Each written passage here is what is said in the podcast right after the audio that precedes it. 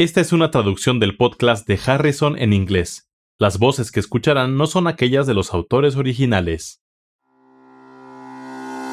Hola, bienvenidos al podcast de Harrison, donde se revisan conceptos importantes en medicina interna. Soy Kathy Handy. Y yo soy Charlie Wiener. Venimos de la Johns Hopkins School of Medicine. Este es el episodio 12. Mujer de 32 años con dolor en el muslo. Kathy, el tema trata sobre los antibióticos empíricos para una infección potencialmente grave. Se trata de una mujer de 32 años. Fue hospitalizada por dolor en el muslo derecho. Tiene fiebre, dolor a la palpación y eritema en la cara externa del muslo derecho. El estudio Doppler no muestra trombosis venosa profunda. La paciente recibió tratamiento empírico con oxacilina por vía intravenosa con el diagnóstico de celulitis. El médico que la valoró al momento de la hospitalización detectó que el dolor era desproporcionado con el esperado con el diagnóstico de celulitis. Cathy, durante las primeras 24 horas de hospitalización, la paciente desarrolló choque séptico complicado con hipotensión, insuficiencia renal aguda y manifestaciones de coagulación intravascular diseminada. Con base en la información disponible, Kathy, ¿cuál es tu opinión hasta ahora? La paciente descrita es una mujer joven, sin factores de riesgo aparentes para celulitis. De alguna forma desarrolló la infección y fue lo suficientemente grave como para iniciar tratamiento con antibióticos intravenosos. Los microorganismos típicos de los que podría sospecharse incluyen estafilococo y estreptococo, y la oxacilina proporciona buena actividad contra estos microorganismos. Aunque no tiene actividad contra Staphylococcus aureus, que se sabe es una causa muy común, en especial en pacientes que reciben atención hospitalaria. Los síntomas típicos de celulitis pueden incluir dolor. Si la paciente presenta dolor intenso, desproporcionado con las manifestaciones observadas en la exploración física, como se describe en este caso, estaría indicado el estudio diagnóstico adicional, incluidos los estudios de imagen.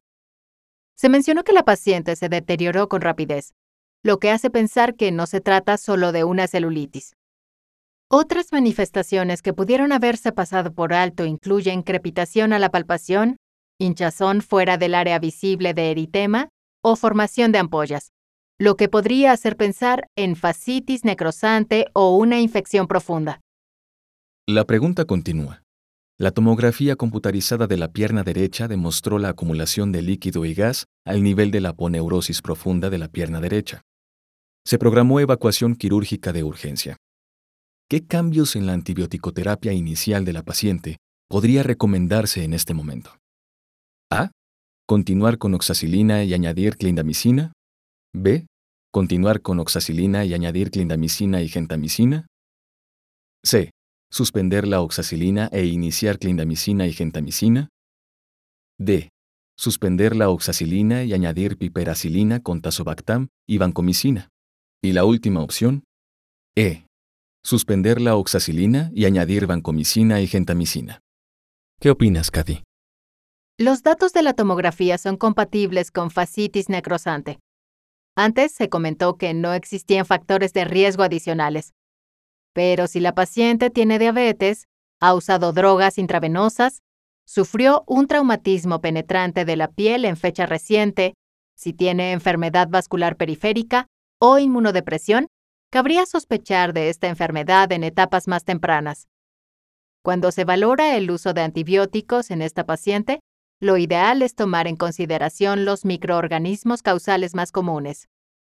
Para la fascitis necrosante, se sospecharía estreptococo del grupo A mezclado con flora anaerobia o anaerobia facultativa. En fecha reciente se ha implicado al Staphylococcus aureus resistente a meticilina o MRSA en un mayor número de casos.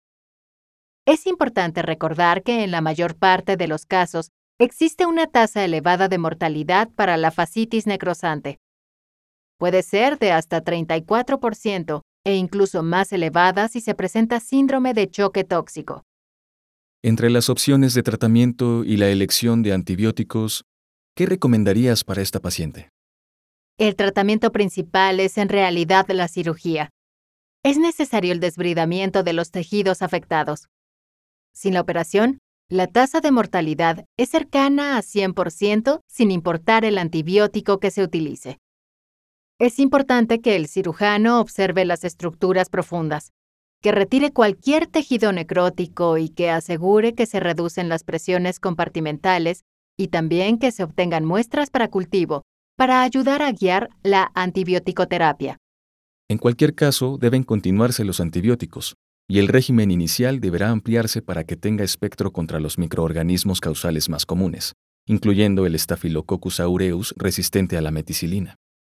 Esta es una situación donde lo mejor sería contar con un equipo especialista en enfermedades infecciosas. En ausencia de un microorganismo conocido, que permitiría dirigir la antibioticoterapia con base en un cultivo, que podría sugerirse como un régimen empírico inicial razonable. Las guías clínicas más recientes publicadas en 2014 por la Infectious Disease Society of America recomiendan que el tratamiento inicial para la fascitis necrosante sea vancomicina o linesolida, combinadas con piperacilina con tazobactam o carbapenémicos. Se hace esta recomendación porque la causa puede ser polimicrobiana y el tratamiento inicial debe incluir fármacos con actividad contra Staphylococcus aureus resistente a la meticilina. De forma que, de las opciones mostradas, yo elegiría D. Piperacilina con tazobactam y vancomicina junto con la suspensión de la oxacilina. Así que un punto relevante en este caso clínico es sospechar la presencia de fascitis necrosante en un paciente en el que parecería que presenta un diagnóstico más complejo que una simple celulitis. El tratamiento primario debe ser la cirugía rápida e inmediata, junto con antibióticos empíricos iniciales que se dirijan a los microorganismos sospechados y que podrían causar la fascitis necrosante.